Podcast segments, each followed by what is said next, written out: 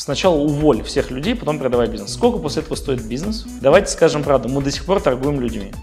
В 2018 году я устал от нефтянки, потому что я создал, я рисковал, там, я брал кредиты на себя, построили там завод, два производства, и интерес у меня ко всему к этому пропал. Это ну, какая-то бесконечная какая-то гонка, у которой нет никакого смысла, потому что что тебе не дает быть счастливым? Когда ты несешь ответственность за огромную кучу других людей, причем взрослых людей, которые тоже могут нести за себя ответственность сами, и более того, они ее несут. Я просто стал говорить, ну какого хрена вы не можете сами принять решение, почему вы сами не можете сделать то, все. Ну и кто-то честно говорит, он говорит, а в чем прикол, да? Принадлежит все равно все тебе.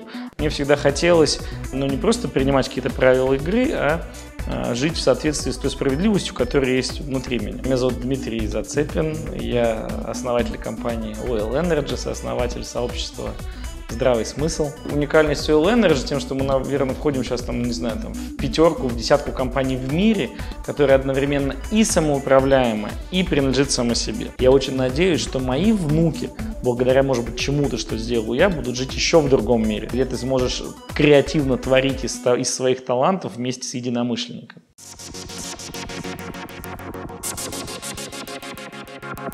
Трис, на самом деле, а, вот с точки зрения трудноизвлекаемых запасов, это очень точная формулировка, потому что трис не работает с простыми задачами. Там, где есть простая задача, тебе не нужна никакая трис. Вот берешь как бы и делаешь, да, а вот там, где что-то нужно сложно решить, вот это действительно трудноизвлекаемые запасы. С этой точки зрения у нефтяников у них очень отличное как бы попадание в эту тему с названием. Ну, то есть, исходя из того, что ты говоришь, не знаю, знаком ли ты с фреймворк Кеневин? Mm-mm. Э, потрясающая история, ему уже более 20 лет. Э, Каневин переводится с уэльского как естественная среда.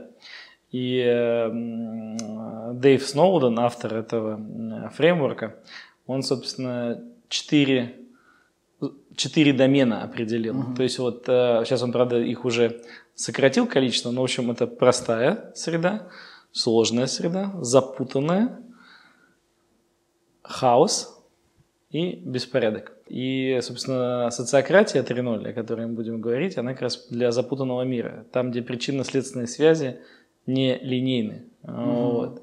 И там, где нужно сначала вступать в эксперимент, и только потом понимать. А в простом мире, для простых задач, про которые ты говоришь, то есть там э, ты, у тебя есть, если в совсем простом мире есть просто там инструкция, как это делать, и это прям лучший вариант. Ну, допустим, пример, если тебе нужно, ты хочешь примеру, сделать, а, собрать модельку самолетика. Купил из магазина и хочешь собрать модельку самолетика. У тебя есть все компоненты, у тебя есть инструкция, люди уже посчитали, как это оптимально сделать, и ты просто ее клеишь. А следующий момент, ты хочешь собрать самолет пассажирский. И тут в целом тоже мы знаем, как это делать. Есть какие-то хорошие практики, но уже сильно все становится запутаннее. Это сложная система, там есть какие-то лучшие практики, как это проверено, есть какие-то эксперты, можно что-то опираться. А теперь следующая история. Ты хочешь создать электрический самолет. Это запутанный мир, никто не знает, надо экспериментировать, нет вот этих практик. И вот это вот как раз э, система Сократия 3.0, она для запутанного мира лучше всего применима, когда никто не знает, как делать. Отлично. Вот я, я чувствовал, что у нас очень много комплементарного может быть вот с точки зрения пересечения с Сократией 3. Для начала, а, рок-звездой никогда не, не мечтал быть?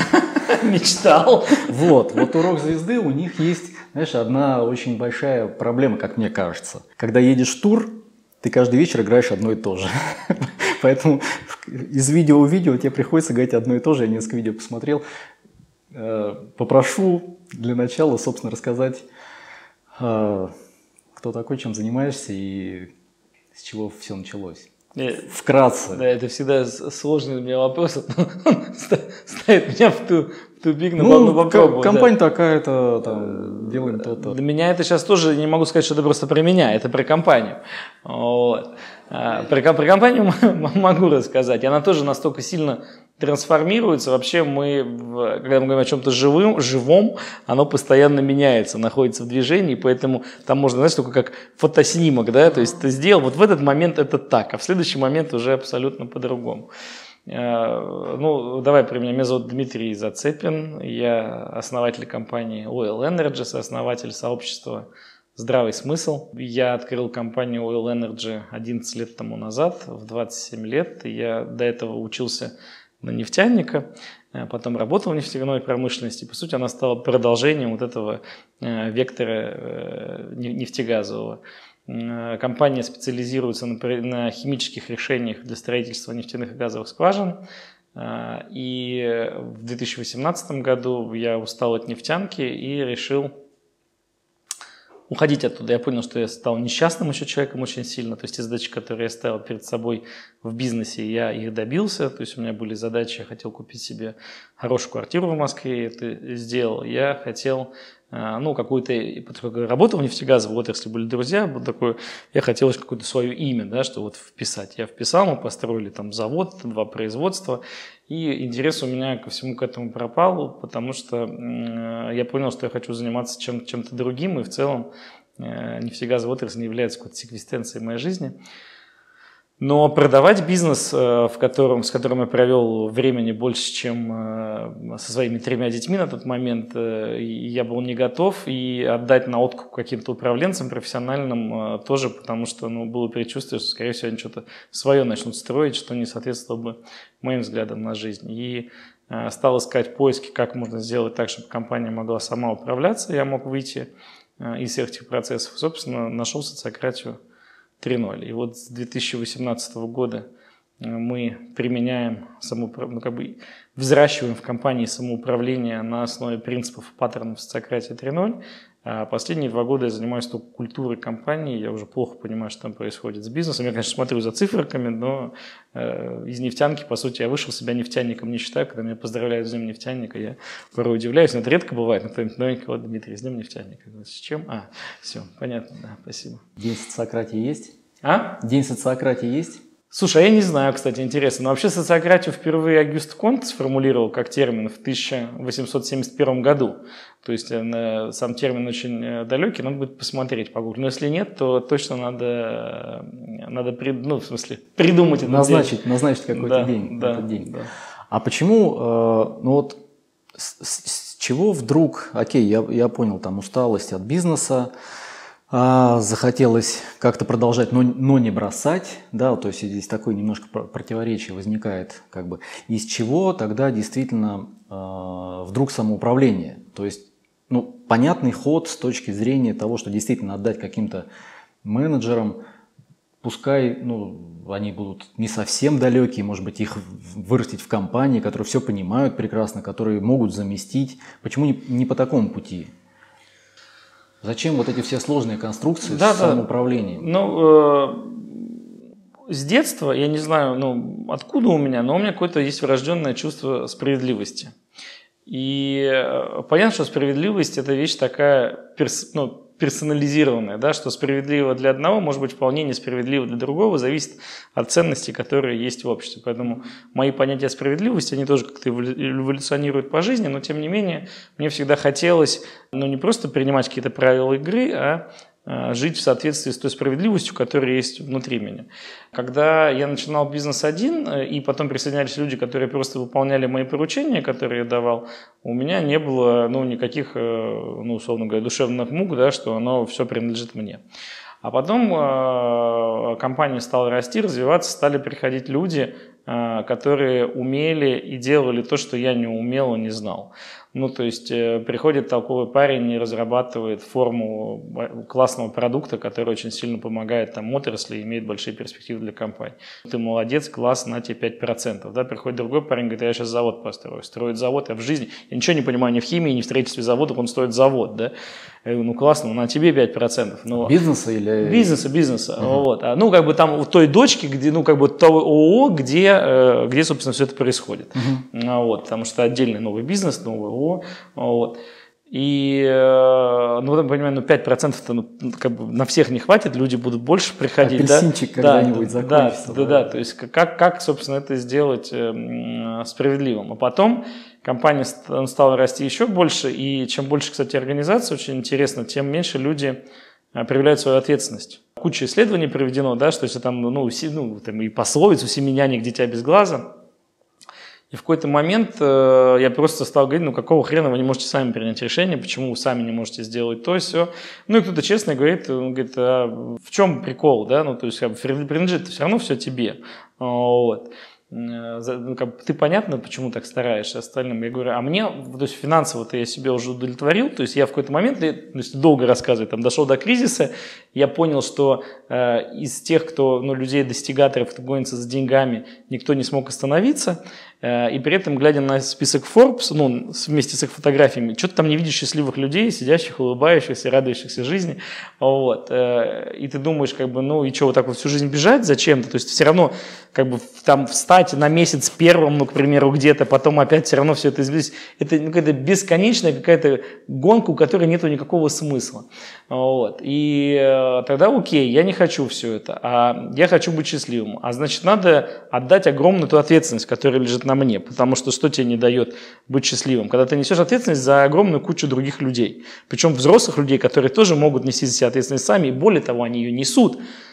Они же как-то без начальников устраивают детей в школы, в садики, покупают себе ипотеки, ходят в магазин. То есть им не нужны начальники для этих функций. Да? Вот. А на работе почему-то вдруг сразу бах, нужен начальник. Вот. Э, и а, собственно, я стал искать, э, то есть, то есть я узнал э, от э, Армина Штырнагеля из его выступления на TEDx о том, что существуют такие компании, которые принадлежат сами себе. И что самая старая компания, она принадлежит сама себе уже более 120 лет.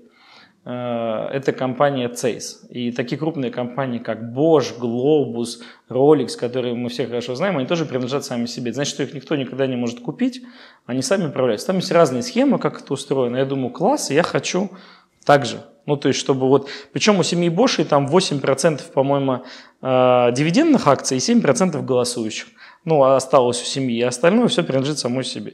Я посчитал, что за все время компании я на себя потратил не более 10% прибыли. Я решил, окей, 10% я оставляю себе, а остальное, ну, то есть я не, я не теряю в деньгах. То есть как я жил, я смогу продолжать так жить, только при этом мне не нужно никакой нести ответственности. Единственное, что я теряю, когда-нибудь выйти в кэш, моментом продав компанию, став мультимиллионером. Но это еще вопрос, э, компания должна быть крутая, чтобы стать мультимиллионером, вот, э, и, то есть она, она может и, и и, развалиться. А самое главное, что это позволит мне жить ну, какой-то счастливой жизнью, не неся на себе ну, как бы груз э, ответственности за других людей и э, заниматься тем, чем я хочу, а не а, операционкой или, или, или не там выстраивать какие-то Э, лютые пирамиды, да, и зависит от этих топ-менеджеров, как многие собственники там, переживают, чтобы, не дай бог, их топы куда-то уйдут, и все, бизнес посыпется. То есть уже, по сути, бизнес не их, а, а топов в какой-то степени. Вот, и окей, я принял это решение, то есть, что я так сделаю, но дальше-то реальность такова, что люди не могут между собой договариваться. То есть почему у нас есть вот этот вот главный наверху везде? Потому что люди, когда их много, у них разные различные интересы, они не могут между собой договариваться, нужен кто-то там старший, кто как бы там ты сюда, ты туда, разведет, как-то одного погладит, другого накажет, и оно работает. И вот социократия 3.0 как раз социальная технология для построения гибких устойчивых организаций, то есть которые могут проживать через кризисы, переходить через различные штормы, что помогает людям взращиваться и Э, видеть не конкурента в других людях, а мудрость в другом человеке. Потому что если я прав, допустим, на 60%, это не отметает вашу правоту на 30%. Или еще правоту, которую мы с вами в диалоге не учитываем, 10%, которая просто осталась за кадром. И когда ты принимаешь решения, различные технологии социократии, они позволяют тебе собрать всю мудрость организации, как мозговой штурм, не выбирать одно решение из, а принять то решение, которое будет оптимальным для системы. Вот здесь я услышал как раз, кстати, вполне себе тризовскую тему, это вот разрешение противоречия. Вот, вот у тебя было личное противоречие, да, то есть э, и ты из него смог выйти, увидев вот этот вот инструмент социократии. Тут куча сразу же возникнет вопросов и неверие. Ну, во-первых, сразу же скажут, ну и как? И долго ли они работают уже вот в этой социократии? Как получается или нет? Ну как, получается? Да, получается отлично, это превзошло мои ожидания, и на самом деле даже я уже не первый из предпринимателей, кто запускает самоуправление начинает потом думать, блин, а как так, когда я управлял компанией, были результаты такие, когда я перестал, намного лучше. Я вам могу сказать, что последний год, когда я управлял компанией, это был 2018 год, а, мы закончили в убыток даже небольшой. Но это был год тоже такой переломный, мы строили иерархию. Ну, то есть, то есть до этого была плоская система, где, по сути, был один я лидер и мог рулить. Дальше мы, начиная там с 2016 года, с конца, мы начали строить пирамидку классическую. Вот. А, и в процессе этой пирамиды как раз я осознал, что я не хочу во всем этом цирке участвовать. То есть я понял, куда все это идет, и говорю, не, ребят, я, я так не готов. Я, я просто сейчас стану в тапке э, пессимиста, все, все отрицающего и так далее и тому подобное. Ну, я могу сказать, ну окей, там вот люди экспериментируют, у них там какой-то микроколлектив, а есть, ну я знаю про них, конечно, но вот я хочу, чтобы ты сейчас про них сказал. Есть ли какие-то примеры в мире, вот для наших пессимистов, кто сейчас слушает, да, в том числе для меня, успешного внедрения социократии в больших компаниях. Ну, Цейс мы уже слышали. Нет, я, нет, ну, а, нет, это, да, это другое, да. это, это компания сами себе принадлежат. Да, и вот тут тоже, наверное, уникальность там пути Oil Energy, то есть мир давно знает компании, которые принадлежат сами себе, и они очень крупные. И, допустим, я точно знаю, ну, из них я больше всего знаком с, Bosch, там э, очень э, своя мощная культура, и в целом люди, я видел людей экс-Bosch, кто вышел, они до сих пор несут эту культуру в себе, э, но э, там нет в целом самоуправления, то есть там есть определенным образом э, выбираемый борт из э, людей, э, кто работает в компании, плюс приглашенные извне, и они уже управляют, ну как управляют, да, как классические управленцы. А Причем есть компании, которые принадлежат сами себе, не буду сейчас называть, э, тоже очень давно, и там очень жесткий менеджмент. То есть там люди при этом не могут там товары на полке поменять э, без согласования с э, headquarters за границей. А есть вещь такая появилась уже в, наверное, в конце 20 века, как самоуправление. Такие компании тоже известны, чуть-чуть менее, они чуть менее крупные, но тем не менее самое крупное применение самоуправления – компания Hire на 80 тысяч человек. Компания Bullstork на 17 тысяч человек, э, компания Morningstar, компания Favi, компания Запас и так далее, и так далее. И там другая уязвимость, там есть самоуправление, но они не принадлежат сами себе. И уже огромное количество этих компаний перестало существовать, либо степень самоуправления в них сильно сократилась с уходом собственников или с уходом тех, кто э, это самоуправление там взращивал в случае с Фави. И как раз вот уникальность Oil Energy тем, что мы, наверное, входим сейчас там, не знаю, там, в пятерку, в десятку компаний в мире, которые одновременно и самоуправляемы, и принадлежит само себе. Потому что принадлежать самому себе – это юридический аспект – не культурный, а самоуправление – это культурный аспект. И самая целостная история возникает, когда мы соединяем юридический и культурный аспекты. Тогда это может продолжаться, я надеюсь, да, это тот эксперимент, который я проверяю, уже намного более устойчивую систему создать для развития. Компании, которые занимают, внедрили самоуправление, работают по самоуправлению, вот Hire 80 тысяч, да, там, и так далее и тому подобное. А как, как там вот это все выстроено, как 80 тысяч человек могут, не знаю, там, принимать решения. Ну, мы привыкли как? Есть глобальный, условно, там, э, владелец или э, руководитель глобальный, который принимает стратегические решения сам или там с помощью совета директоров там или еще что-то, да. Глобальная цель одна – рост. Все хотят рост, акционеры хотят, чтобы у тебя был э, рост твоих инвестиций, соответственно, они тебе говорят, вот давай там, компания должна расти. И дальше, исходя из этого, ставятся цели, которые там каскадируются, ставятся по всей иерархии. Как в таких э, компаниях, где внедрено самоуправление, кто там принимает вот такие стратегические решения? Кто у вас будет конкретно принимать или уже принимает? Спасибо, Жень, за вопрос. Отвечать буду развернуто. А, со спиральной динамикой, если ты не знакомый, не знаю, или зрители не знакомы, Чуть-чуть, я вот рекомендую да. очень сильно ознакомиться. То, что ты говоришь, если цель одна рост, это достигаторство, это оранжевый уровень спиральной динамики. И в таких компаниях как раз самоуправление, оно очень уязвимое. То есть как только рост заканчивается, а рост не может продолжаться вечно, это закон, вот, сразу самоуправление начинает тоже сворачиваться. Бирюзовые организации, которых писал Фредерик Лалу в своей книге «Открывая организации будущего», он как раз дает название там «бирюзовые компании». А, что он вкладывает в бирюзовые? Бирюзовые – это три составляющие. И самоуправление – это только одна из трех составляющих. Это эволюционная цель, целостность и самоуправление. И вот эволюционная цель просто рост, это не может быть эволюционная цель. То есть эволюционная цель, она показывает то будущее в свершившемся виде, к которому мы хотим быть причастны, и при этом нас удовлетворит, даже если это сделаем не мы. То есть показывает некую перспективу. Допустим, эволюционная цель э, компании Брусторг э, пожилым людям требуется меньше ухода Ну вот я, я своими словами сейчас говорю. То есть они зарабатывают на том, то, что они оказывают уход за пожилыми, за пожилыми людьми. Их эволюционная цель, чтобы они перестали существовать. Компания как э, предоставляющая свои услуги в этом виде, да? Да, то есть, то есть по факту их эволюционная цель, чтобы пожилые люди требовали, чтобы им нужно было меньше э, вот этой заботы а они зарабатывают на этой заботе. То есть с точки зрения классического бизнеса, наоборот, им нужно, чтобы каждому пожилому человеку нужен был. Но это не тот мир будущего, который они хотят. Когда ты выходишь из парадигмы «я просто хочу заработать», «я просто хочу расти» и так далее, задаешься вопросом «а какой мир я хочу оставить после себя?» С какими ценностями? И вот тут начинает все меняться. Куда я расту? Для чего я расту? Если производить пластика, больше пластика произвести, чтобы все засрать уже до конца своей жизни, а дальше наплевать или как? Вот. И вот, вот, эти, вот эти моменты, они очень тонко. То есть самоуправление, где люди хотят чисто роста какого, то есть они не перешли на новый уровень больших смыслов, ну, это такая игрушка, которая, она, она тоже работает, она дает это самоуправление, и оно все равно хорошо, потому что люди, сотрудники там развиваются, и они потом уходят создают более какие-то целостно смысленные уже, да, там бизнесы, направления или некоммерческие проекты. Угу.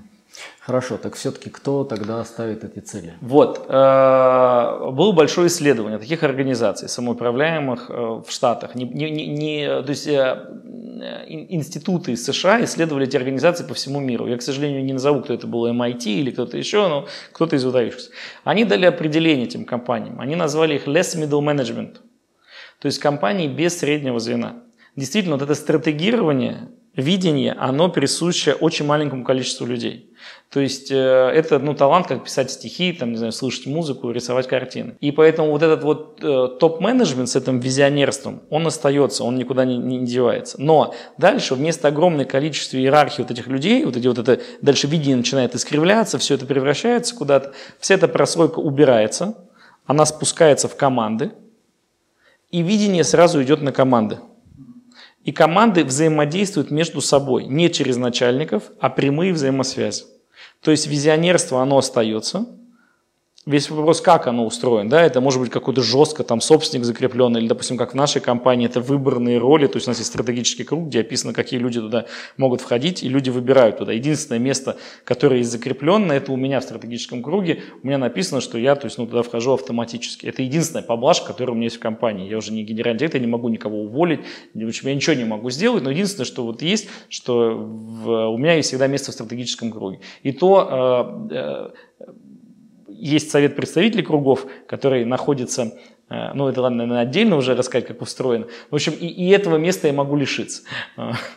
Очень интересно. Нет, на самом деле э, было бы, наверное, ну, здорово пообщаться на тему, вот как это все устроено в нюансах, но это будет тогда... Флипчарт надо. Отдельно, отдельная тема, да, и отдельно совершенно не, не касающаяся, наверное, нашей истории. А вот у меня-то вопрос какой? Вот глядя на эти организации – да, совершенно правильно. Мы развиваемся через удовлетворение каких-то неудовлетворенных потребностей. И не всегда это связано с ростом. Да, это действительно может быть связано там, с вопросами экологии, там, с вопросами передачи там, своей планеты будущим поколениям в чистом виде. Это тоже вполне себе задача хорошая. А, и вот эта парадигма перехода на самоуправляемые компании, вот как, по твоему мнению, это что-то временное здесь сейчас работает и потом не будет работать или, не знаю, там... Или это переход к каким-то новым, к новому типу управления?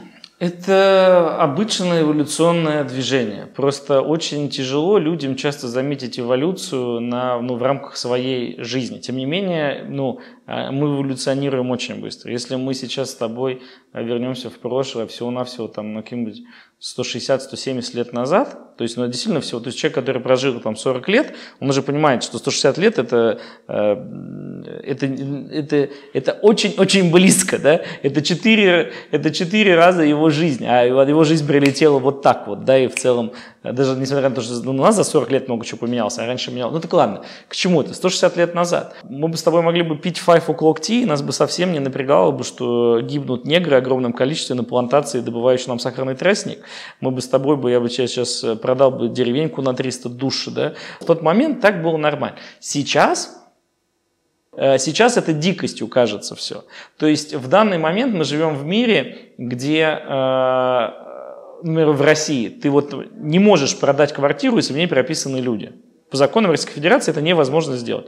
А продать компанию с прописанными в ней людьми ты можешь. Как так? Ну, то есть, ну, то есть, они же там живут же как в квартире, то есть люди в квартире сейчас живут меньше, чем на работе. Ну, то есть они, может быть, и живут сейчас на работе с пандемией, но они живут в работе, там, ну, в зуме. То есть они, они живут в своей работе, проводят времени очень много. Если ты сейчас возьмешь и захочешь продать бизнес, есть какой-то бизнес, если мы примем завтра закон, что ты можешь продать бизнес только когда в нем не работают люди. Сначала уволь всех людей, потом продавай бизнес. Сколько после этого стоит бизнес твой? Ну, смотря какой. Если высокий... В 90% случаев это стоимость активов. Это ничего, да, потому что да. люди это процесс. Давайте скажем правду, мы до сих пор торгуем людьми. Мы до сих пор торгуем людьми, только немножко по-другому. Вот. Но это хорошо, потому что это намного гуманнее, чем это было, когда мы просто приезжали в племена, да, африканские, забрали половину, увезли, или тут продали полдеревни сюда, полдеревни туда. Это процесс эволюции человечества, как мы относимся к другим людям. Люди становятся грамотнее, люди становятся образованнее, у людей больше потребностей. И сейчас, допустим, человек уже не хочет быть просто винтиком в машине, где он не может принимать решения, где ему говорят, что делать, и так далее. Если еще там наше поколение, оно как-то к этому там более привычно, молодежь, которая выросла в изобилии, им, им все это как бы ну, дико кажется, да, почему, а где я смогу себя применить, почему вообще со мной так разговаривают, там нигде не разговаривают. Они привыкают к сервису, который они получают в кофейнях, в магазинах, везде уже они получают сервис. А тут на работе какой-то начальник пришел и что-то наделает, здрасте, подождите, а где сервис? Это просто эволюционный этап развития, то есть через какой-то момент, спустя сто лет, также люди будут сидеть, ну, наверное, уже в голограмме, там, я не знаю, и обсуждать, как так они могли торговать компаниями вообще с людьми, что за бред вообще, да, вот. То есть, то есть как компания может принадлежать одному человеку, в ней работают десятки тысяч людей, вкладывают свою энергию, вкладывают свое время, она принадлежит одному. Ну, не бред ли? А я отвечу из э, ботинок э, всех предпринимателей, грубо говоря. Я вкладываю свои сверхусилия в то, чтобы вырастить этот бизнес, построить его. Я рискую собственной шкурой, как говорит Насим Талеб. И за это я получаю свой э, сверхбонус. Огонь! Никто с этим не спорит. Поэтому я же говорю, как у нас сейчас, допустим, делится прибыль в компании? 10% идет мне, ну как бы, ну еще другим сооснователям. Человеку, который построил. Да. И 20% всем остальным. То есть я все равно, да, потому что я создал, я рисковал, там, я брал кредиты на себя. Мне принадлежит львиная доля, но не 100%. Вот это ключевая история. Но не 100%. И я самое главное, я не могу потом продать этих людей. Да, у меня огромная моя доля. И то же самое я говорю, конечно, эти заслуги должны быть учтены, и они, у человека должно это быть, но не все. Потому что если ты такой умный, ну пойди один сделай за 10 тысяч человек, пойди на заводах поработай, на химических и так далее, и так далее. Да встань, насколько тебя хватит. И не настолько эти люди, особенно в больших компаниях, их вклад был колоссальный в начале бизнеса. Потом еще, а потом уже не настолько. Машина крутится сама, люди туда приходят, и в целом крупными компаниями даже никто не управляет. Это люди думают, что они ими управляют. На самом деле они живут уже какой-то своей жизнью. Там очень интересная статистика по людям, вот, те, кто стремятся к росту. Я сейчас не приведу точные цифры, но эм, э, исследовали э, список Fortune 500 э, за последние 60 лет. Из тех, кто попал туда 60 лет тому назад, до сегодняшнего момента дожил 11%. Вот. Остальные либо обанкротились, либо были куплены, либо еще что-то. И это говорит о том, что часто, что вот эта история постоянного как бы роста, он становится неконтролируемой. И когда компания начинает неконтролируемо расти, в какой-то момент кончаются ресурсы, и она умирает. Ну, либо она не сумела вписаться в новые реалии изменившегося. Это абсолютно верно. А почему не сумела вписаться в реалии? Потому что был часто один человек, который сам стареет вместе со временем, и он уже не успевает вписываться. А молодые сотрудники, очень часто, если послушать историю там Кодека или других компаний, которые исчезли, там есть эти моменты, когда приходят молодые сотрудники, говорят, чуваки, давайте запускать, им говорят нет, и в итоге потом это делает кто-то другой. Если компания бы давала бы возможности вот этим вещам тоже происходить, то есть не через только голову одну, да, которая тем более стареет, не надо это забывать. Вот. И дети в основном, да, они же тоже, там есть статистика тоже интересная, что э, вот боюсь сказать, что там более 80% компаний заканчиваются на втором поколении, которое передается на наследство, и 98.9% да, на третьем. Ну, то есть, как бы третье поколение все уже железобетонно, то есть, как бы, ну, не будет твоя компания существовать. Поэтому вот это по наследству, кстати, тоже передавать по наследству компании, да, но это вообще, ну, это, то есть, мы государство уже признаем, мы не будем, ладно, государство, а компании, которые сейчас больше, чем многие государства прошлого, мы до сих пор передаем. Ну, то есть, ну, двой, то есть это какие-то двойные стандарты, которые еще в головах у людей не улеглись. Как? Как мы можем передавать, как бы, то есть мы уже какое-то государство, не знаю, там, небольшое государство, оно уже демократически управляется. Огромные компании на сотни тысяч человек могут до сих пор передаваться по наследству. Это из какого века, ребят? Из 21-го? По-моему, нет. Хорошо, если мы считаем, что это эволюционное развитие, то а, с чего вдруг? Ну, то есть вот что, что должно было повлиять на то, чтобы этот процесс эволюции запустился? Вот я услышал историю про то, что да, там стареющий собственник, может быть, не успевает за временем. Какую мы здесь, можем ли мы вывести здесь откуда какую-то закономерность, которая вот как раз говорит о том, что это э, изменение в появление вот самоуправляемых компаний, это как раз эволюционно связано как раз еще зачастую и с тем, что там, например, ну, мне кажется, это просто законы природы, да, ну, как бы мы, мы видим биологически, что все развивается от простого к сложному.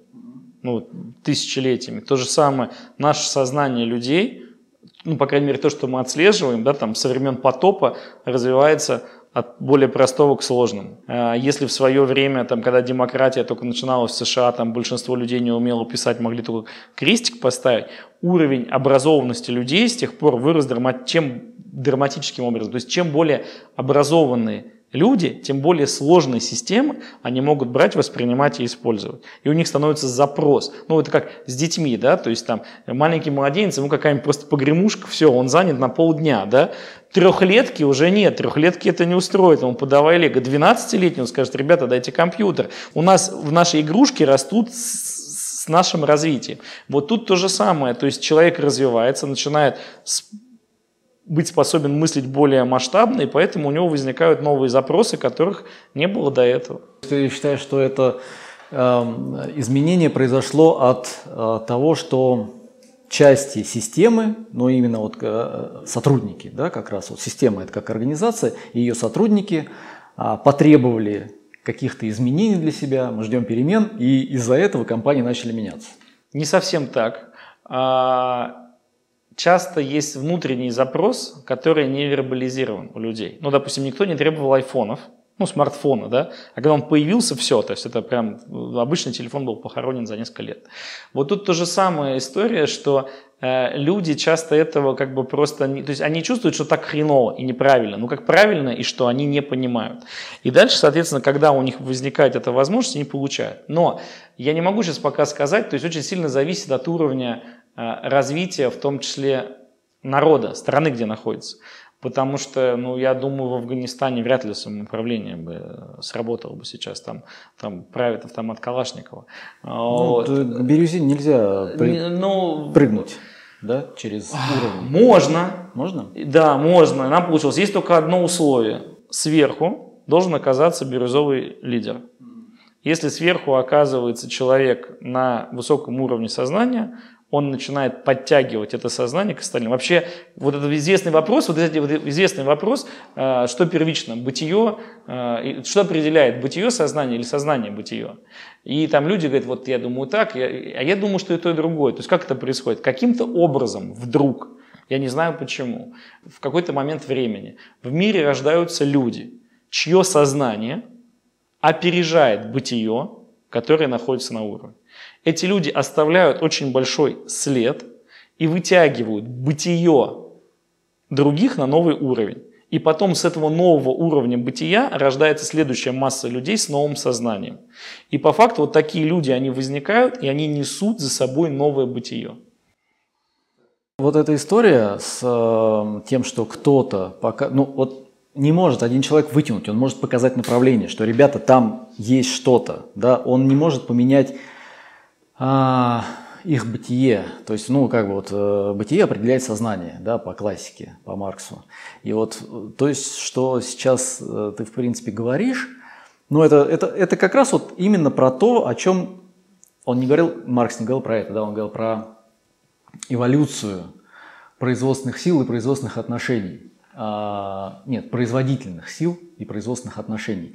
То есть, когда у тебя производительные силы вырастают очень сильно, а производственные отношения э, тормозят, то, соответственно, они должны поменяться. Да? И вот здесь у нас производительные силы выросли очень сильно, и, наверное, это как-то тянет за собой вот эти вот производственные отношения. Вот, и, ну, как, возможно, это вот как раз и есть та самая эволюция. Хорошо, а ну, опять же, да, это, это не просто, что кто-то где-то сказал. До этого общество еще должно дойти, оно должно а, пожить там в какой-то модели, которая его потом почему-то уже перестанет устраивать. Ну, вот я тебе могу пример, то есть, ну, есть самые выдающиеся примеры, да, в, которые знает, допустим, пророк Мухаммед, Иисус Христос, э, Будда, они очень сильно, то есть это всего три человека, но насколько сильно мы ощущаем эффект их присутствия до сих пор. А есть более свежие примеры, ну, допустим, эм, Рудольф Штайнер, который э, в начале 20 века творил да, в первой четверти. И его наследие, вальдорская педагогика, биодинамическое земледелие, антропосовская медицина, эвритмия, они сейчас процветают в мире. Ну, то есть Рудольф Штайнер первую вальдорскую школу открыл, по-моему, в 1920 году, да, или что-то такое. Сейчас в данный момент все прошло сто лет. То есть недавно было столетие. Более тысячи школ по всему миру. То есть человек вот так вот да, смог такую искру, такой импульс принести здравого смысла в педагогику, который откликнулся очень многим людям на тот запрос, который был внутри, что уже, ну, то есть за сто лет тысяча школ, с учетом того, что его не стало, ну, очень скоро после этого, да, это колоссальная история. Вот, и ну, это один из примеров, то есть такие примеры есть, ну, много, много где еще. Возвращаясь к изменениям, а, к эволюции, может быть, от управления компаниями, управления организациями, мне все-таки хочется понять, какие же вещи меняются, вот то, из каких частей там состояло управление, какие из них меняются в самоуправлении и из-за чего? Смотри, самоуправление, когда мы говорим, это тоже эм, мы сильно упрощаем. То есть можно сказать, что есть самоуправляемые компании, есть не самоуправляемые компании. На самом деле все компании обладают той или иной степенью самоуправления. И эта степень в зависимости от места компании может быть выше или ниже. Потому что, допустим, во многих компаниях а, есть очень высокая степень самоуправления на уровне, допустим, топ-менеджмента. То есть действительно они могут там решения принимать даже коллегиально, а у них могут быть а, такие простые отношения на «ты», они могут там брейнштормить, а дальше там прям бам, да, там, там указы, директивы, все это спускается. То есть это значит, что в компании есть определенный уровень. И, допустим, или каждый топ-менеджер может принимать, у него есть свобода в своем направлении, он там может вообще ни с кем не согласовывать. То есть самоуправление это всегда степень, да, чтобы мы понимали, и она плавающая в зависимости от ну, там, времени компании. А что, э, что меняется? Тоже разные компании, есть разные модели самоуправления, не самоуправления, а повышающей степень самоуправления. То есть вообще любое действие, которое ну, руководство или люди, имеющие власть, принимают в организации, любое действие, оно ведет либо к увеличению степени самоуправления, либо к уменьшению степени самоуправления. Чем больше регламентов ты спустил, тем в целом ты снизил степень самоуправления. Но если они не выполняются, ты повысил уровень самоуправства. Да? Вот. Это, в общем, это тоже очень интересная история. Но а, мы построили, про наш опыт буду говорить, как мы построили. Мы тоже шли эволюционно, и по факту мы повторили в какой-то степени там, ну, развитие человечества. Началось у нас все с законодательной власти, и мы как бы вот, как мы все люди, мы равны, и давайте каждая каждый полюс, да, полис, э, каждый круг, он представит своего делегата в общее собрание. У нас появился СПК, это Совет представителей кругов, и законодательная власть. У нас родилась таким образом законодательная власть, где все люди выбрали своих представителей, они направлены, и они вправе принимать законы, которые влияют на всю организацию. Окей, мы так пожили какое-то время, мы понимаем, что законы мы принимаем, а многие вещи, где нужно какое-то действие, которое влияло бы на организацию, они не принимаются. И так родилась исполнительная власть, которая называется стратегический круг. То есть это именно те люди, которые отвечают за стратегию. Потому что законы мы принимаем, а куда мы двигаемся, да? кто об этом думает, вот, как мы инвестируем нашу прибыль, то есть вот эти все вещи, то есть кто-то должен думать. И у нас родилась э, этот, э, исполнительная власть. А потом у нас случились проблемы, что в, в этой перестройке, то есть старых начальников нету, и э, мы стали видеть, что люди некоторые злоупотребляют самоуправлением, ну то есть прям капитально, а, а другие коллеги, э, которые рядом с ними находятся, они даже видя это, они не могут на себя взять ответственность, потому что внутренне не выросли, что типа ты что творишь, Вася, остановить или даже уволить не нужно. И из этого стали проблемы. И у нас родилась э, судебная система, третья ветка власти, называется иммунная система. Туда также выбираются люди, которые соответствуют определенным критериям. И это единственный орган в компании, который имеет право одним днем уволить любого человека. То есть у них они принимают самые сложные решения в тех ситуациях, где другие не способны принять. Вот. То есть вот все, что ну, вот, вот на грани вот, ну, вот этой вот системы. И таким образом у нас есть три ветви власти, э, вот, которые между собой определенным образом связаны. Но самая э, первая власть – это Совет представителей кругов, а, то есть она, по сути, делегировала власть определенную стратегическому кругу, который тоже нет всей полноты власти, и часть власти иммунной системе. А стратегический круг уже отвечает за все остальные круги, которые созданы. То есть полноты власти нету ни у одного, и все они являются из самих членов, из самих членов, кто находится в организации про самоуправление, про степень самоуправления. Вот когда, конечно, там прописаны где-то э, чек-листы, регламенты и так далее. Но мы же понимаем, что не вся деятельность может ну, как бы, иметь какую-то вариабельность. Ну, вот в химическом производстве. Вот у тебя есть четкая формула. Вот ты должен засыпать столько-то, столько-то, там, такой-то техпроцесс поддерживать. Там ты хочешь, не хочешь, а работаешь в рамках чек-листов. Там возможно какое-то самоуправление? Как-то человек себя может там проявить вот на этой должности? Абсолютно верно. То есть у нас, э, мы называем это самоорганизацией. У нас часто люди из этих терминов, то есть ну, Многие люди считают самоорганизацию более ну, высокой способностью, чем самоуправление. Но э, в социократии 3.0 эти термины используются именно так, что самоуправление – это возможность принимать решения, которые влияют на будущее, а самоорганизация – это способность организовывать свою работу в моменте. На позициях рабочей или с, или работник склада, у нас там э, самоорганизованные команды, они самоуправляемые. Что это значит? Они не могут принять решение об увольнении коллеги, то есть они могут только координатору рекомендовать, они не могут принять решение о приеме коллеги на работу, они не могут сами назначать себе заработной платы. Вот. Но при этом они, допустим, э, дивиденды, они уже делят сами. Это уже тоже достижение. Но они самоорганизованы. Что значит самоорганизованы? Они утром приходят, у них есть список задач, что им надо сделать. Они сами решают, кто в команде с кем, кто пойдет на какую линию. И вот это есть самоорганизация. Понятно, что они выполняют техкарту, и понятно, что дальше есть. Но это ну, ну, здравый смысл просто.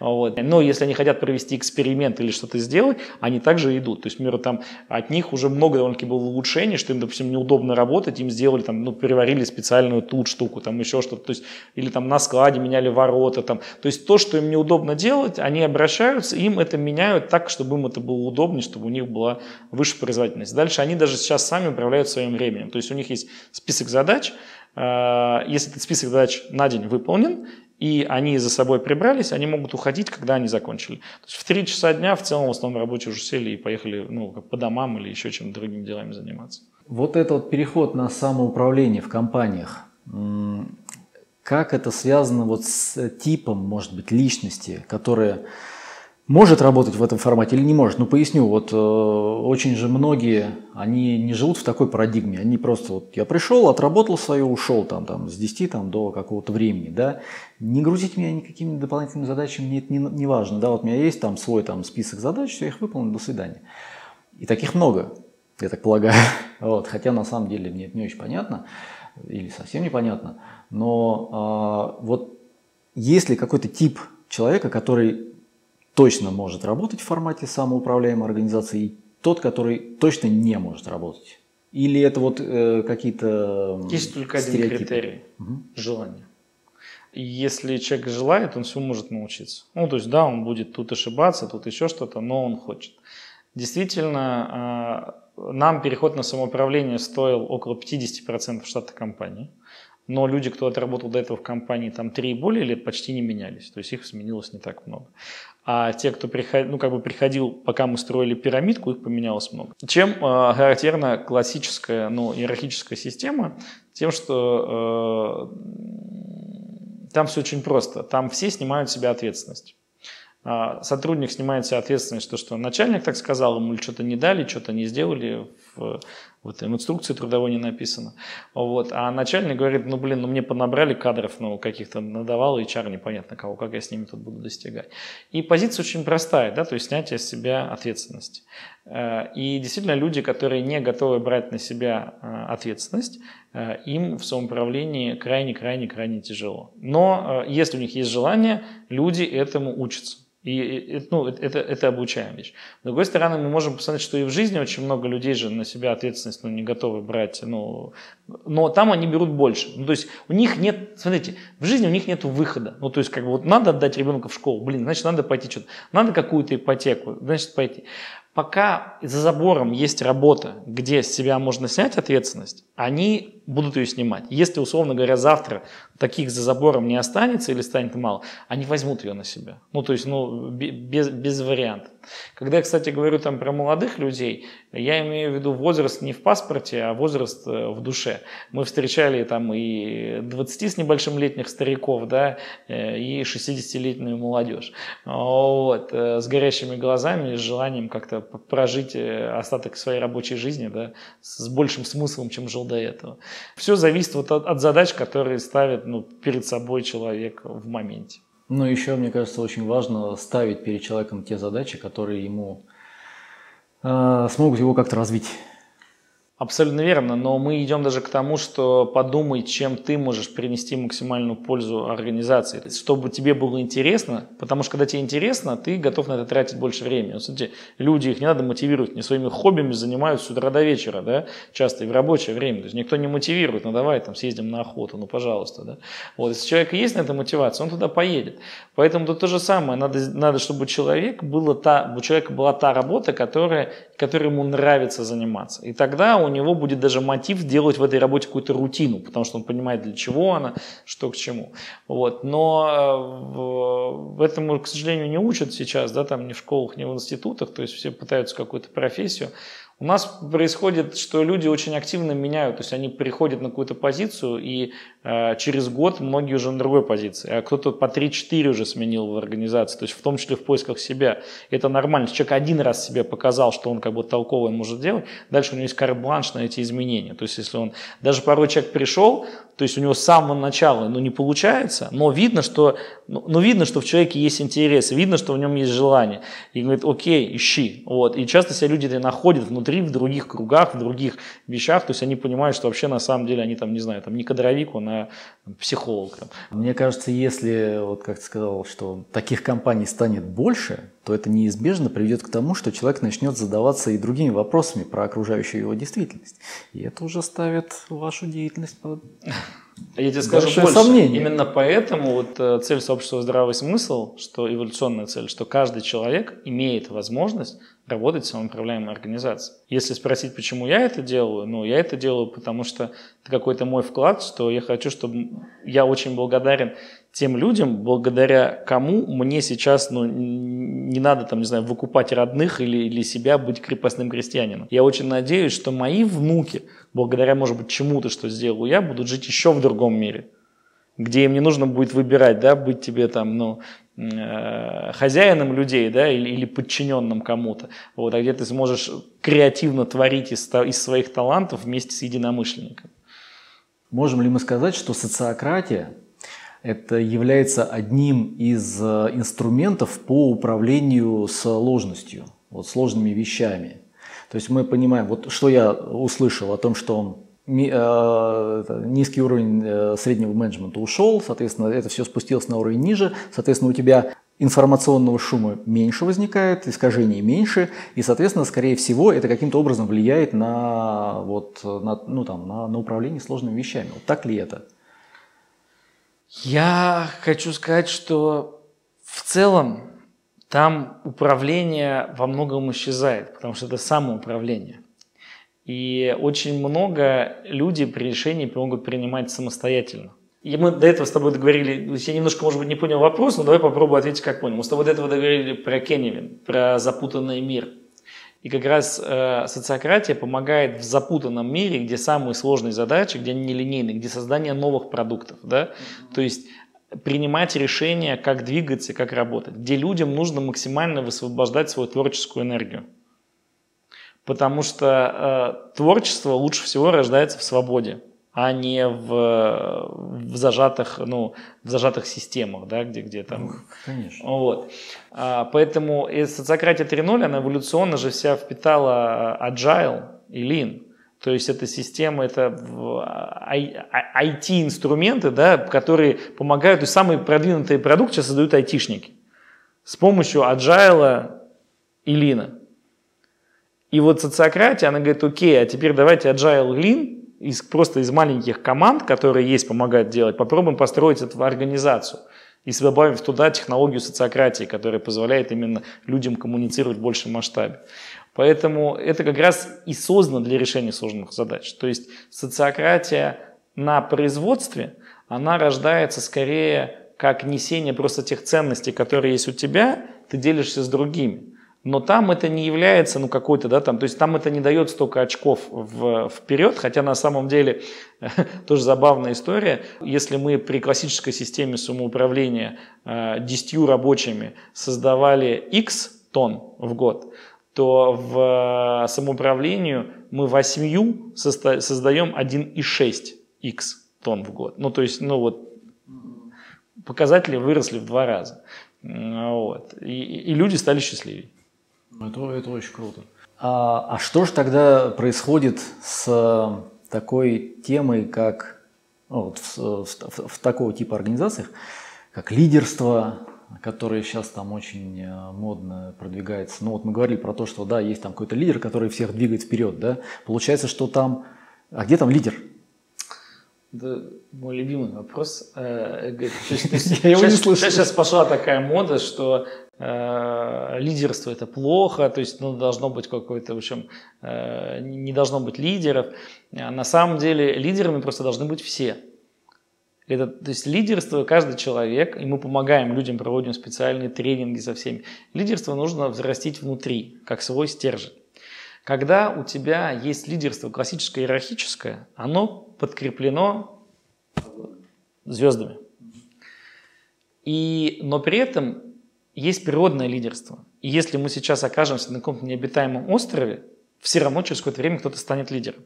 Но его даже, может, никто не выбирал. Он просто станет органически. И это нормально. Но он будет ровно до тех пор, пока он оправдывает свое лидерство. Как только он начнет творить какую-то дичь, он тут же перестанет быть лидером. А когда у тебя есть погоны, ты даже можешь продолжать творить дичь, и ты все равно останешься этим лидером. Так вот, органическое лидерство, оно намного лучше влияет на организации. То есть лидеры появляются автоматом сами в компании, в каждом круге и все. Но они должны постоянно его подтверждать. Как только ты его не подтверждаешь, потому что кругом тоже не слабые люди, просто они понимают, что ты сильнее, если ты говорит, чувак, чего-то ты уже, по-моему, не лидер. И все. И на этом все заканчивается. Поэтому э, органическое лидерство – это прекраснейшая вещь, которая есть, она дана природой, она одних людей наградила одним, других людей наградила другим, и дала возможность объединяться группы, создать. Но как только мы начинаем назначать лидеров, то все, потому что мы можем не того человека назначить, ошибиться, да, а группу его бы отвергла. Он может забронзоветь, что мы часто видим вообще, да, бронзовые лидеры, это самое вообще поганое. Вот. А так у тебя постоянно живой, живой процесс. Я как-то в одном из интервью твоих услышал про то, каким образом происходит и опять же вот отсылка к ТРИС, да, происходит работа с проблемными ситуациями, когда нужно выбрать какое-то решение, которое устраивает и одно э, важное требование, там, и другое. Мы не убираем или-или, а убираем и-и. И там у вас была история про то, что вы как-то договариваетесь. Какие есть, есть ли какие-то инструменты, которые помогают вот эту проблемную ситуацию как-то формализовать, и какие-то инструменты, которые помогают ее, собственно, решить? Есть такие инструменты. Сейчас начну со следующего. Мы все люди не идеальны. Я, по крайней мере, не знаю ни одного идеального человека. И у нас есть какие-то вещи, какие-то вопросы, в которых мы ну, теряем немного здравую нить и начинаем исходить из того, как мы привыкли жить, или какой уклад был, или еще что. В целом люди, которые входят в настоящий конфликт, они, скорее всего, оба переживают за организацию или за решение, просто, просто у них диаметрально противоположные взгляды. И человечество всю жизнь искало способы, как нам в таких ситуациях, собственно, обходиться без каких-то там ну, войн и, и двигаться. Э, первая история была, давайте мы выберем одного главного лидера, и он будет ну, рулить, как царь Соломон. Кто прав, кто не прав, куда нам двигаться, с кем воевать и так далее. И так далее. Человечество пожило с этим довольно-таки долго, ну, где-то местами и сейчас живет. Вот. И, э, нет, что-то как бы плохо. Периодически этот лидер начинает ну, какие-то свои темы толкать откровенно и не думает ну, о народе. Давайте будем принимать решения большинством, чтобы большинству было просто хорошо. Говорит, все, решили, окей, нас 51, вас 49. Ребята, сорян. Вроде все нормально, но есть одно но. Большинство всегда ошибается. Мудрость всегда в меньшинстве. Все гениальные вещи создаются меньшинством. Продвинутые люди в 20 веке об этом подумали, говорят, нет, что-то какая-то хрень, вот, давайте не будем большинством, давайте, чтобы все были за, будем принимать решение консенсуса. И вот собрались 99 за, один такой, ну, а мне не нравится. И тоже болото никуда не двигается. И вот консент, это та процедура, которая используется в Сократии, она говорит, что, друзья, люди несовершенны. Мы больше с вами не можем зависеть от мнения человека. Либо того одного, который говорит, как делать, либо от тех, кого просто больше, либо от одного того, которому не хочется.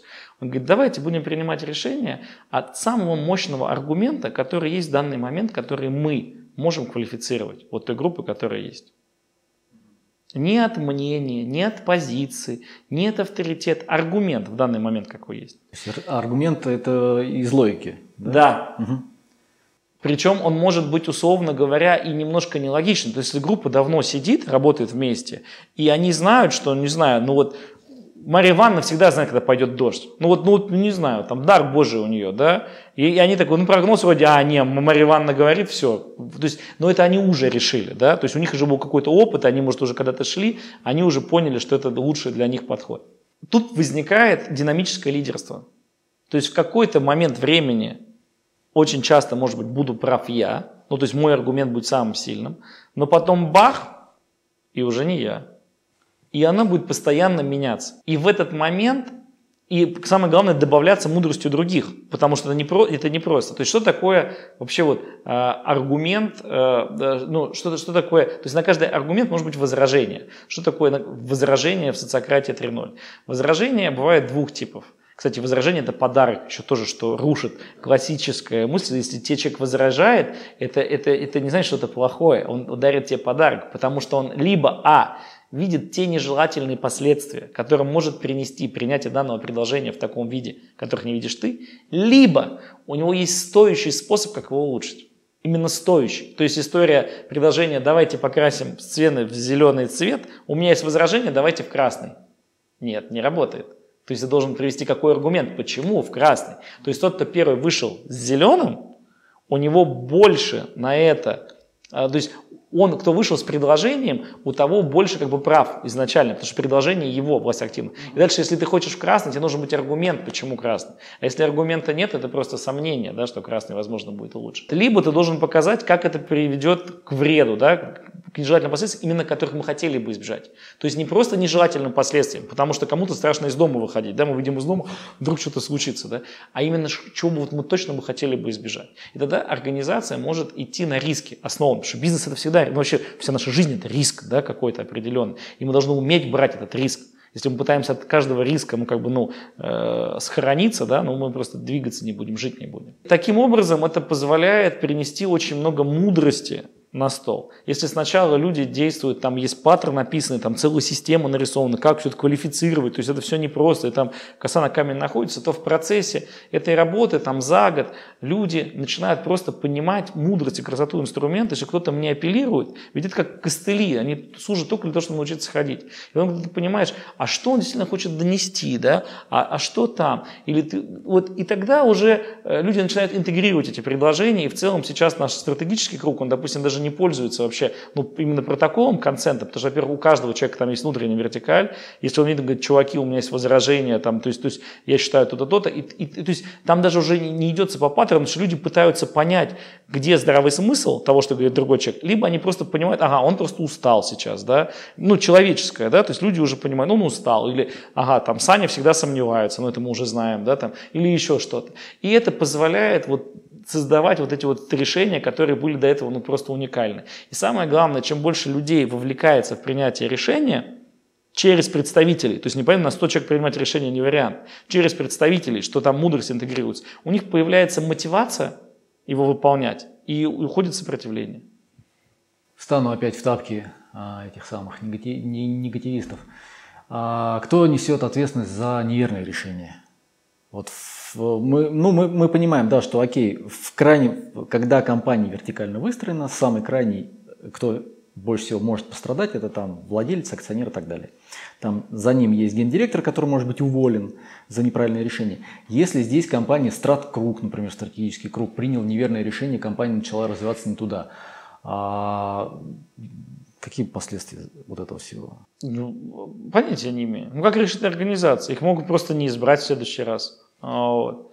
Ну, то есть этого еще не было, еще не Нет, знаете. ну, то есть, э, это, ну, как в жизни, ну, окей, там, ну, не, не знаю, там, ну, накосячит сейчас там в какой-нибудь стране там президент, да, ну, что с ним сделают? Ну, не изберут его в следующий раз. Ну, если придут там люди там какие-то кровожадные, там посадят, там еще что-то. Ну, то есть, ну, ну, то есть, ну, вот что? Тогда снизим градус. А если человек ошибся, есть ли право на ошибку в компании? Вот в такого рода? Ну, там, насколько у него этих прав на ошибку, как это все регулируется? Решает круг. Ну, то есть нету штрафов никаких в компании, это правило. Ну, то есть, как бы правило, что мы ни за что ни с человека не штрафуем. У нас, мы шутим, у нас одно наказание смерть, ну, то есть не смерть, а увольнение. Вообще, если что-то пошло не так, там может быть всего там две причины. Либо это просто ошибка, а ошибка, она показывает либо какую-то системную ошибку, либо еще что-то, да, либо человек не на своем месте оказался, это тоже может, либо злой умысел. Если злой умысел, то дальше нечего разговаривать, это злой умысел, да, то есть человек нарочно вредит. Нет, конечно, можно пойти, как, к этому тоже есть психологические проблемы, может человеку помочь, но если основной драйвер организации не помогать психо, ну, как бы решать психологические проблемы людям, а какую-то выполнять миссию, которая у него есть, да, эволюционные цели стремиться, тогда, скорее всего, они просто попрощаются с этим человеком. Вот. А если это просто ошибка, огонь. Ошибка это всегда значит, что мы можем на ней научиться и не повторить ее в большем масштабе. То есть мы любим ошибки, мы их разбираем, у нас люди в презентации отмечают, какие они сделали ошибки. Вообще в целом, если мы посмотрим э, на историю развития человечества, так мы через ошибки развиваемся. Порой те вещи, которые я называл в прошлом ошибками, Сейчас я говорю, о, это были не ошибки, а те вещи, которые я считаю правильными, не исключено, что я потом буду называть ошибками. Это все очень динамично в ретроспективе меняет твое восприятие, потому что идет развитие цепочки, и ты не понимаешь, как он дальше будет. Вообще, кстати, очень классный э, совет могу дать э, всем управленцам, э, топ-менеджерам. Попробуйте как-нибудь просто взять и принять неправильное решение. Ну, небольшое, неправильное решение. И посмотрите, что будет. Еще чуть, как, как, что, что случится? Вот просто, не, вот знаете, вот примите неправильное решение ради эксперимента. Знаешь, мне кажется, вот сейчас сидят два идеалиста таких, рассуждают, как будет круто, как будет круто. Мы совершенно забываем про то, что у людей действительно могут быть э, не очень хорошие намерения, они могут быть э, там подвержены каким-то порокам, э, у них может быть плохое настроение. Ну, с этим-то проще, а вот с, с, с другими вещами, мне кажется, чуть сложнее. Но это все так и есть, ну, то есть таков мир. Но мы видим, что все равно он меняется. То есть, мы посмотрим глобально, количество войн в мире снижается, количество убийств в мире снижается – даже войны становятся менее кровавыми, э, ценность человеческой жизни растет. А, то есть движение, оно действительно есть. И плохие намерения, они у людей тоже есть. Но я не верю, что люди там, условно говоря, рождаются плохими. Скорее, это та среда, которая вокруг, она воспитывает определенные, да, там, те или иные качества. Мало в каких странах, допустим, когда человек оступился, что есть действительно исправление в, в тюрьмах, в колониях, то есть там скорее идет усугубление и больше забитие человека. Хотя в целом, то есть с людьми можно работать там, чтобы процент людей, кто вышел оттуда с новым мировоззрением, был намного э, намного большим, да, большим, чем людей, кто не поменял. Допустим, замечательный пример э, работы Макаренко да, с, в, в колониях, когда там люди в 20-х годах в 20-х годах в СССР фотоаппараты делали, ну это же просто фантастика, да, и они там зарабатывали очень хорошие деньги, вот, и, и работали как команда, то есть просто человек мог настроить других людей и помогал им действительно исправиться, а не вешал на них ярлыки, что вы уже какие-то такие, ну, э, сики. Поэтому в целом, ну, это сложный вопрос, да, есть ли у человечества шанс, чтобы тут все стало идеально? Скорее всего, скорее всего нету. Потому что мы, ну, я, если сейчас вот попробует кто-нибудь из вас, представь себе полностью идеальный мир. У тебя жена такая, как ты хочешь, никогда конфликтов. С детьми все, никаких конфликтов. А на работе. Вопрос, что нигде такое ничего. Идеальность. Вот. Вопрос, что такое идеальность, и все. То есть она у каждого может быть своя. Какие тогда, если у тебя есть какое-то понимание уже, какие могут быть ограничения у социократии, вот где этого ну там, где это не, не так хорошо, может быть, работает, или куда это не стоит тащить, или это вот прям вот, вот на все есть. Для Ограничения в людях. Нужен лидер, который действительно понимает, что есть ценность в других людях, кроме того, что они помогают добиваться ему его результатов. И когда мы понимаем, что другие люди вообще чего-то стоят, тоже сами по себе, помимо того, что они там на нас работают или там еще что-то, голосуют за нас, и ты готов действительно дать им возможность быть более свободными и проинвестировать часть своей жизни в их развитие, тогда это работает. Когда для тебя это ну, очередной как бы хайп, ну, чтобы там ну, что-то такое вот э, выжить, тогда с этим намного больше проблем. Э, степень применения прямо пропорциональна развитию людей, кто это применяет.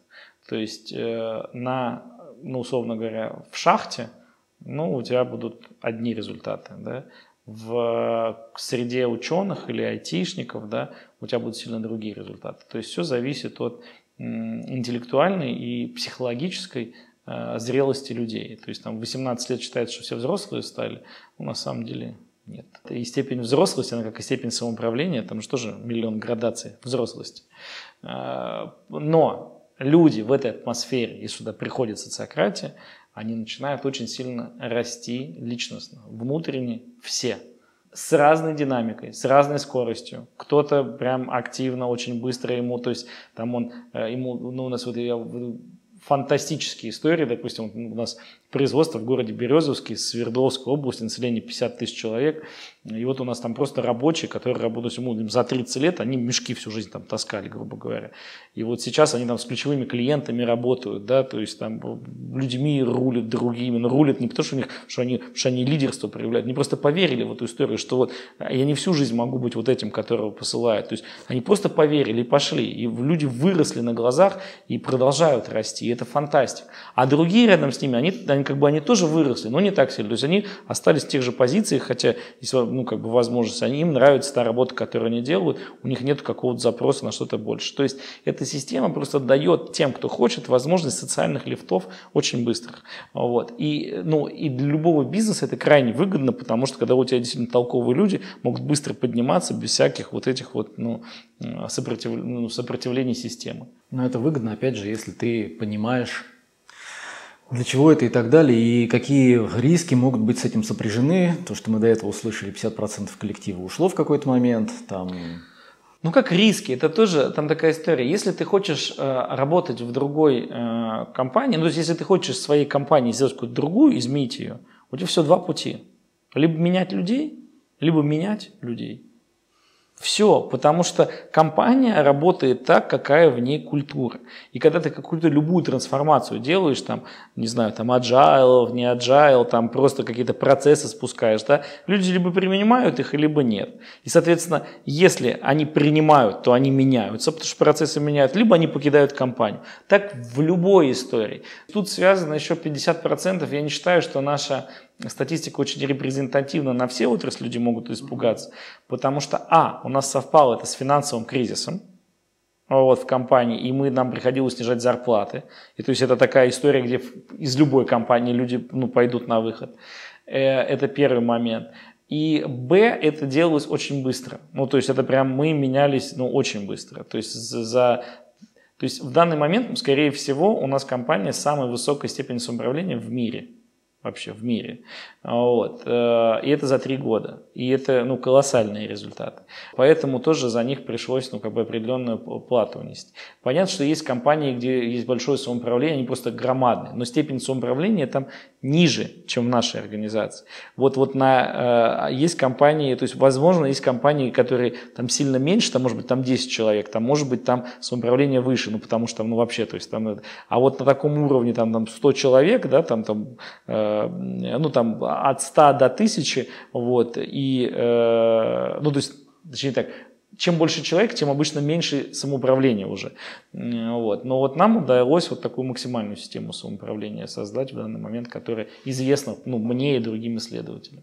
Кстати, да, то есть э, с дуру можно и лоб сломать. Вот. Ну, то есть э, действительно самоуправление, когда начинает строиться, ну, то есть просто на ценностях, ну, каких-то, да, все, там, весь мир, все, все, все люди братья и так далее, и так далее, не учитывая разницу ценностную, психологическую людей и так далее, и так далее, э, действительно есть случаи, когда самоуправление, то есть, ну, приводит к таким плохим, но это не самоуправление, давай, давай так, это как э, это когда просто на уровне идеологии это делается, но не на уровне системы. Потому что самоуправление на самом деле это мощная система, которая позволяет работать. Просто эта система, построенная не из целью контролировать, а с целью давать возможность. Но при этом есть определенные ограничения. Так если ограничений нет, мы знаем, то все разлетается.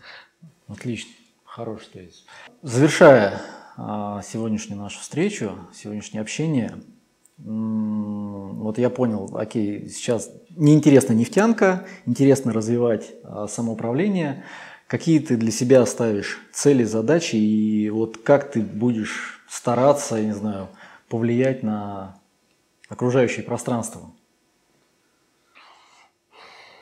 Я не знаю, потом, может, вырежешь. У меня есть э, два варианта ответа на этот вопрос. Уехать в Калифорнию? Нет. Э,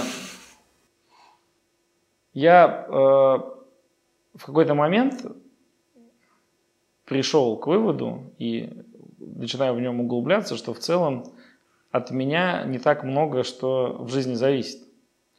То есть я уже родился с каким-то определенным набором качеств. И эти наборы качеств позволяют мне делать те или иные решения, добиваться тех или иных результатов. Человечеству пока не удалось вырастить э, второго Пушкина. За Бетховена никто не написал его сонаты – и у человека есть какие-то свои вещи. И не факт, что это он двигает собой. Пушкин говорил, что я записываю свои стихи, да, а не пишу. А многие музыканты говорят, что я слышали свою музыку. И вот я вижу, как э, моя цель – это то, что хочет из будущего прийти сюда на землю через меня, помочь этому реализоваться. Что именно это, я не знаю, потому что три года тому назад я ничего не знал о социократии. Три с половиной года тому назад я не знал ничего о компаниях, которые принадлежат сами себе в какой-то момент вдруг эта информация приходит ко мне, она не приходит ко многим другим, хотя она давно доступна. И она дальше как-то вот через меня начинает через мои проблемы реализовываться в мире. И поэтому я не строю каких-то долгосрочных планов, что я должен то-то и то-то там упахаться. И я просто открыт тому, вот что я могу полезного сделать, и именно я могу. То, что могу сделать я, могу сделать я, и не может сделать кто-то другой. Как за Пушкина никто не напишет его стихи. Вот у меня как бы вопрос такой, да, к грядущему, да, что я могу сделать, что, что через меня хочет произойти здесь в мире.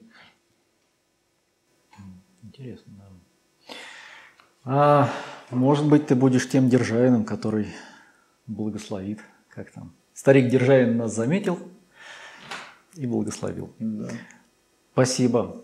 Спасибо. Было очень интересно пообщаться, послушать и ну, я буду искренне рад, что если это вообще у нас все будет развиваться, расти и развиваться в правильном направлении, и тебя услышат другие собственники. Я уже знаю, кому я это покажу, я уже некоторым анонсировал, я говорил, смотрите обязательно, будет очень интересно.